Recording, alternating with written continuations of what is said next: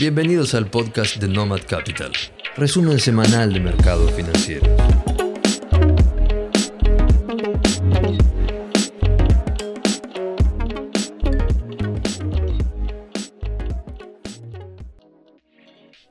El capítulo de esta semana va a ser más corto de lo habitual, porque la verdad fue una semana bastante aburrida en términos de noticias, lo cual nos dejó la misma lección de siempre. Cuando no hay noticias que alteren la normalidad, los mercados financieros están diseñados para subir, y eso es lo que hicieron todos los índices mundiales esta semana. La única noticia relevante que podía llegar a generar algún tipo de movimiento en los índices eran las estadísticas sobre el mercado laboral en Estados Unidos, tanto de la semana como las del mes de junio, que se iban a dar a conocer el día jueves. Durante la semana tuvimos algún adelanto, porque por ejemplo los primeros días de la semana se conoció el cambio del empleo no agrícola del ADP, que es un indicador adelantado, por decirlo de cierta forma, a los indicadores oficiales, a las medidas oficiales del gobierno norteamericano, que ya nos había dicho que en junio se habían creado 692.000 puestos, por encima de los 600.000 puestos que el mercado esperaba que iba a marcar. Otro dato del mercado laboral de la semana fueron las nuevas peticiones para subsidios por desempleo, que vinieron mejor de lo esperado. Se registraron 364.000 peticiones cuando se esperaban 390.000. El otro lado de la moneda fue la renovación de los subsidios ya otorgados, que esta semana fueron 3.469.000 cuando se esperaban 3.382.000, es decir, un poco superior a lo esperado. Pero la información más relevante para el mercado la esperábamos el viernes, con el informe de empleo del mes de junio. El número de empleos no agrícolas creados durante el mes de junio ascendió a 850.000 puestos contra 700.000 que es lo que esperaba el mercado, un aumento significativo. Y dentro de esa cantidad de puestos, los empleos privados, es decir, que no corresponden a empleos dentro del sector público, subieron 662.000 contra 600.000 que esperaba el mercado, es decir, hubo un aumento de más del 10% de la cantidad estimada previamente. Hasta acá todo parecería indicar que el informe de empleo es muy bueno, pero hay que hurgar un poco más en los datos para entender un poco más la información. La realidad es que la tasa de participación laboral, es decir, la cantidad de gente que está buscando empleo, que tiene empleo en este momento sobre la población total, sigue siendo baja. Se encuentra en el 61,6%. Es decir, hay mucha gente que o no está buscando empleo activamente o no está trabajando y está en la casa. Por otro lado, la tasa de desempleo ascendió levemente al 5,9% cuando se esperaba un 5,7%. Y esto tiene que ver con una cuestión estadística. Si la tasa de participación de la gente, la tasa de participación laboral de la población disminuye, la tasa de desempleo, por más que se aumenten mayores puestos, mayor cantidad de puestos de los esperados, aumenta por una cuestión matemática. La realidad es que en Estados Unidos la tasa de desempleo hoy en día está más cercana al 9-10% que al 6% que se registra si se toma como medida la población total y no solamente la tasa de participación que es lo que se utiliza estadísticamente. La duda que se nos presenta o la duda que se le presenta al mercado después de ver esta información es qué significa esto, es bueno, es malo o más o menos. Y la realidad es que es muy difícil concluir algo porque los datos son ambiguos, es decir, algunas informaciones son buenas para el mercado, claramente es bueno que se cree más trabajo del esperado, pero por el otro lado la tasa de desempleo sigue siendo elevada y la tasa de actividad de la gente sigue siendo baja. Hay varias razones que pueden explicar este comportamiento de la gente. Por un lado tenemos los incentivos fiscales que el gobierno ha estado inyectando en la calle desde el año pasado, que llevan a que hoy en día se registre una de las capacidades de ahorro más grandes de la historia de los Estados Unidos, lo cual por ahí quita necesidad, entre comillas, de que la gente salga a buscar empleo, específicamente los empleos que por ahí tienen remuneraciones más bajas, que son los empleos poco especializados, casas de comidas, etc. Otra razón que está afectando la recuperación del mercado laboral en Estados Unidos es la campaña de vacunación contra el COVID.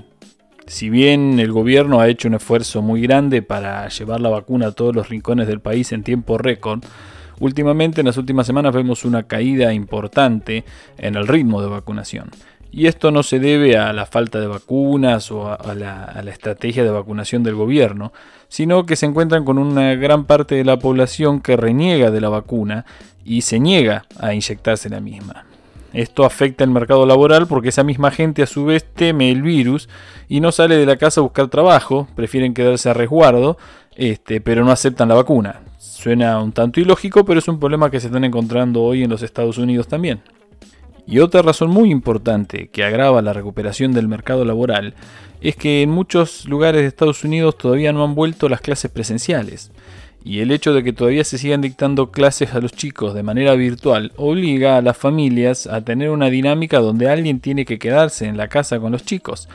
La falta de childcare, como dicen ellos, es decir, de las guarderías para los chicos menores o de las escuelas donde los chicos tienen generalmente doble turno, obliga a los padres a no poder salir a trabajar de la casa. Y obviamente en los casos de trabajos de mayor calificación Pueden recurrir al home office, a trabajar vía internet o computadora o algún tipo de elemento, pero en el caso de los trabajos manuales de baja calificación, son trabajos presenciales. Si la gente no puede salir de la casa, difícilmente pueda salir a buscar un trabajo de ese tipo. Y este problema el gobierno de Estados Unidos todavía no le encuentra cuál es la salida.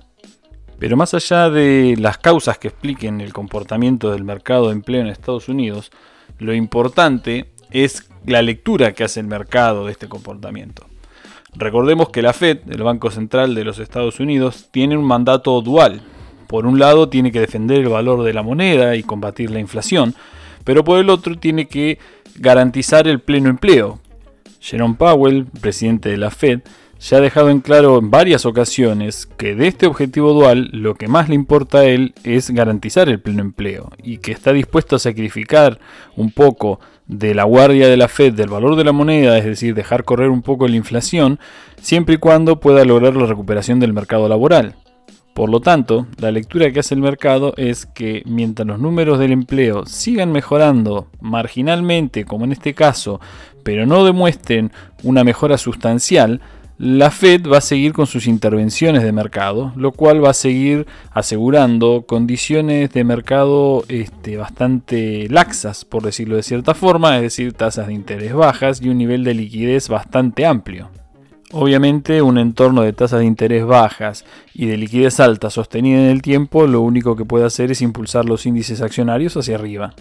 Pero cuidado, ya sabemos que este tipo de medidas no está exenta de riesgos. ¿sí? La posibilidad de que la Fed esté eh, promoviendo un entorno inflacionario puede llevar a que en algún momento la misma Fed tenga que pisar los frenos a fondo y nos lleve de una euforia en el mercado de acciones a una recesión de varios años como ocurrió en el año 2008. Hay que tener mucho cuidado con ese tema. Pero como todo en la vida, lo que es incierto y es en el futuro, generalmente uno no le presta mucha atención, se le presta atención al presente y el presente es que el mercado laboral no levanta cabeza, no avanza la velocidad que el mercado piensa que es la adecuada y eso nos asegura intervención de la Fed por un tiempo más largo. ¿Cómo reaccionan los mercados ante esto? Marcando por séptima vez consecutiva máximos históricos y cerrando la semana tanto el Nasdaq como el SP como el Dow Jones, todos en niveles máximos históricos con un volumen de operaciones más que interesante.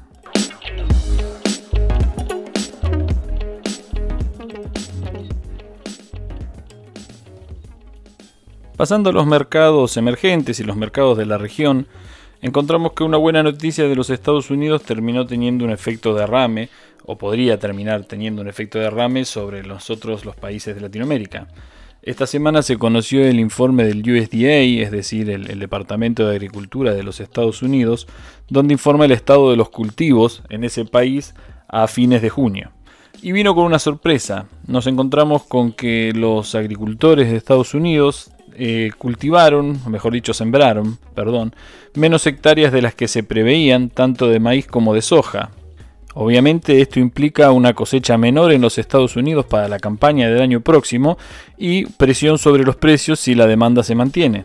Esto se vio inmediatamente reflejado en los precios de estos cultivos. La soja cierra la semana con un aumento de más del 10% en su precio y el maíz, si bien cierra un 7% debajo del precio de inicio de la semana, la realidad es que antes del USDA estaba bajando casi un 15%. Es decir, posterior a conocerse la noticia de la baja en la siembra en los Estados Unidos, el precio del maíz subió un 7-8% con respecto al punto donde estaba en ese momento, es decir, una fuerte recuperación semanal. Esta suba de precios impacta directamente en la performance de los activos de países como Argentina y Brasil, grandes exportadores tanto de soja como de maíz. Y ya que mencionamos a Brasil, vamos a hacer un repaso por algunos indicadores económicos que se conocieron esta semana, que dejan en claro que el país vecino realmente está saliendo muy fuerte de la pandemia. La balanza comercial de mayo fue muy buena, registró un superávit de 10.400 millones de dólares, casi en línea con lo esperado. Por otro lado, el déficit presupuestario del gobierno fue menor de lo que estimaba el mercado, casi 8.000 millones de reales menos de lo que se esperaba. La tasa de desempleo se mantiene estable, alrededor del 15%, pero sin embargo durante el mes de mayo se registró creación de empleo por más de 280.000 puestos, mientras que se esperaba una creación de 150.000, es decir, se crearon más de 80.000 puestos por arriba de lo que esperaba el mercado. Evidentemente la gestión económica del gobierno de Bolsonaro está siendo muy superior a su gestión de la pandemia.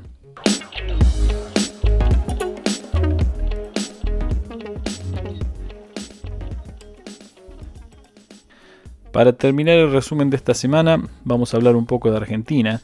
donde evidentemente la esperanza de una mejora en el corto plazo sigue sin verse, el mercado sigue sin reflejarlo, y mientras los mercados del norte, los mercados de Europa están en máximos históricos o rondando los máximos históricos con mucha expectativa de seguir subiendo, los niveles de activos en Argentina siguen siendo bajísimos, los papeles no valen nada, y cerramos la semana con una baja de casi el 5% medida en dólares en el valor de los activos de renta variable. Pero no son solo los precios de las acciones de las empresas argentinas las que están por el piso. Los activos de renta fija, los bonos argentinos que cotizan en dólares, están moviéndose en precios en muchos casos de mínimos históricos posteriores al canje Estamos hablando de que algunas series de bonos están cotizando con rendimientos superiores al 22%, una locura en el mundo en el cual vivimos. Y si bien ahora pertenecemos al sector de los standalone, como hablamos la semana pasada, esa misma gente que cotiza en nuestro barrio, entre comillas, está cotizando al 4, al 5, al 8% en el caso de los países más riesgosos. Es decir, hay que ponerse seriamente a pensar cómo puede ser que un país como Argentina o como cualquier otro país del mundo rinda entre un 18 y un 20% y nos va a dar la perspectiva de lo que opina el mercado realmente de Argentina.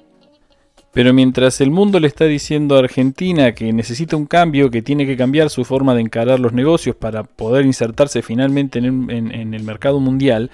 el gobierno sigue en las pequeñeces y en el día a día que evidentemente solamente sirven para juntar votos para las elecciones de octubre. Ya hace varias semanas que los dólares paralelos, tanto el MEP como el contado con liquidación, venían mostrando subas, no muy grandes, pero sí subas continuas a lo largo de las cotizaciones diarias, y esto ha preocupado al gobierno, que obviamente reaccionó como la única forma que sabe reaccionar, con nuevas intervenciones sobre el mercado cambiario.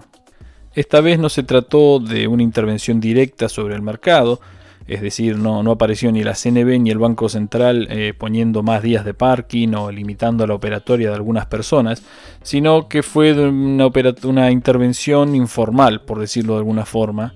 Las autoridades del gobierno se habrían comunicado con los grandes operadores del mercado de cambio, es decir, con la SALIC, con las casas de bolsa más grandes, para solicitarles que no operen más por pantalla, sino que operen la compra y venta del contado con liquidación y del MEP para sus clientes mayoristas a través del CENEVI.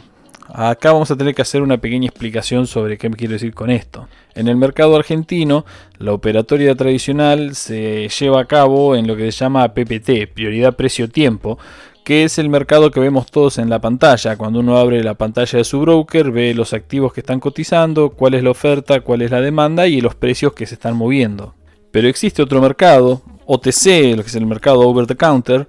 que es el CENEVI. En ese mercado directamente se opera de manera bilateral, es decir, operan entre los mismos agentes del mercado y no con los retail, con los minoristas como podemos ser nosotros. Esas operaciones no salen por pantalla, no se cotizan por pantalla, sino que son acuerdos bilaterales que luego se informan al mercado para que el mercado los registre. Pues bien, lo que hizo el gobierno en este caso fue básicamente generar otro desdoblamiento cambiario. Ahora tenemos, además del dólar oficial, el dólar blue, el dólar contado con liqui y el dólar MEP, vamos a tener una especie de dólar contado con liqui blue, por decirle de cierta forma.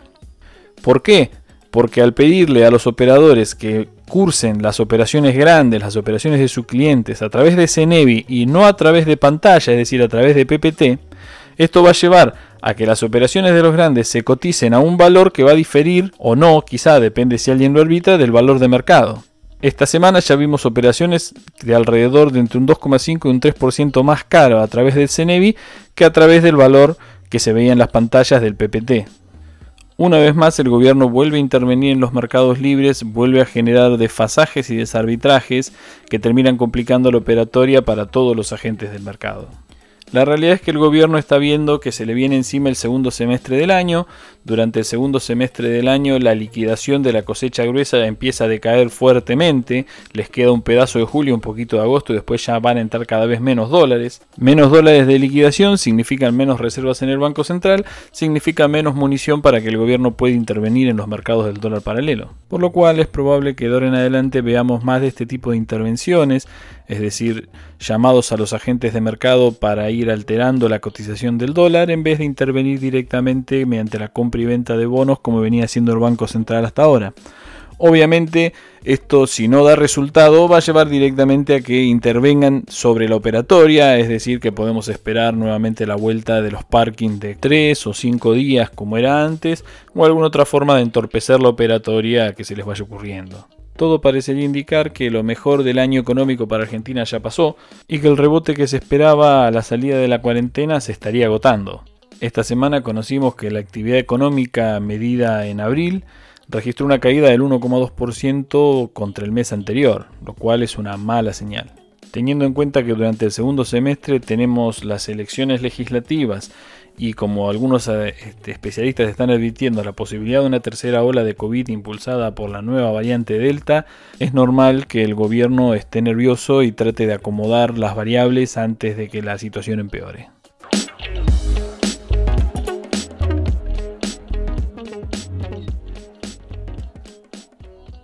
Llegamos así al cierre del análisis de la semana y vamos a hablar un poquito de qué podemos esperar de acá en adelante. Como estábamos diciendo, una semana livianita de noticias y cuando no hay noticias el mercado hace lo que mejor sabe hacer, que es ir para arriba. Y evidentemente, más allá de todos los riesgos que los especialistas están advirtiendo, sobre todo en Estados Unidos, por la cuestión inflacionaria, los problemas del mercado de trabajo, este, los problemas en las cadenas de oferta y demanda que se están dando en varios sectores de la economía, todo parecería indicar que el mercado ha comprado la retórica de la Fed acerca de que los aumentos de precios, que la inflación que se está viendo en estos momentos es temporaria, que es simplemente un reacomodamiento posterior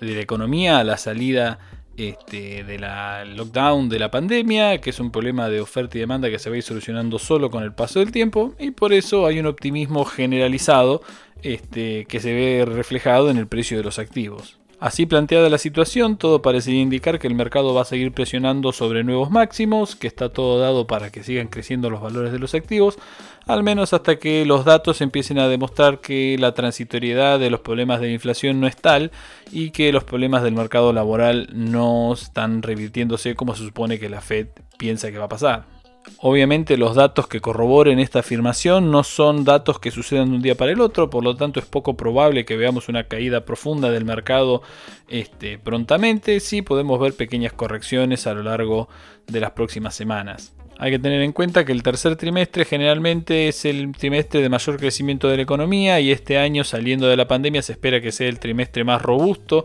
en términos de recuperación, así que sería lo normal que hasta septiembre-octubre transitemos un sendero de crecimiento en la mayoría de los índices accionarios, especialmente en los índices del norte y en los índices europeos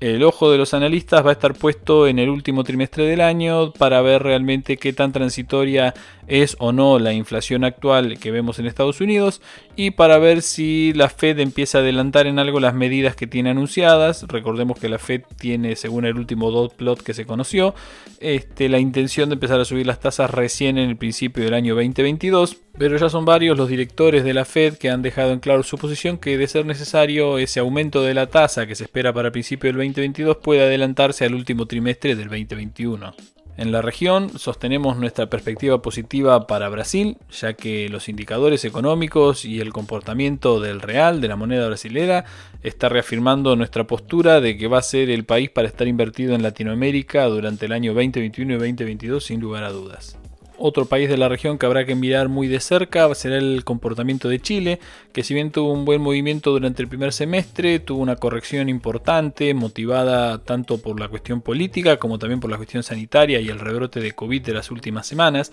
Pero en caso de que empiecen a tener bajo control la cuestión de la pandemia, el cobre rebote un poco en su precio, que parece que tiene un buen setup en este momento para rebotar, es probable que veamos una salida de ese mercado en las próximas semanas y el ETF SH, que es el que seguimos continuamente, puede estar marcándonos un buen punto de entrada en los próximos días, habrá que estar atento. Eso es todo por esta semana. Recordemos que el lunes 4 de julio es feriado en los Estados Unidos, por lo cual no va a haber operatoria de mercados de renta fija ni de renta variable, por lo cual es de esperar que el mercado local argentino mueva muy poco volumen, así que si lo prefieren, tómense el día libre, vayan a descansar y vuelvan a las pantallas el día martes a ver cómo continúan sus inversiones. Así que que tengan todos un buen fin de semana. Nos vemos la semana que viene.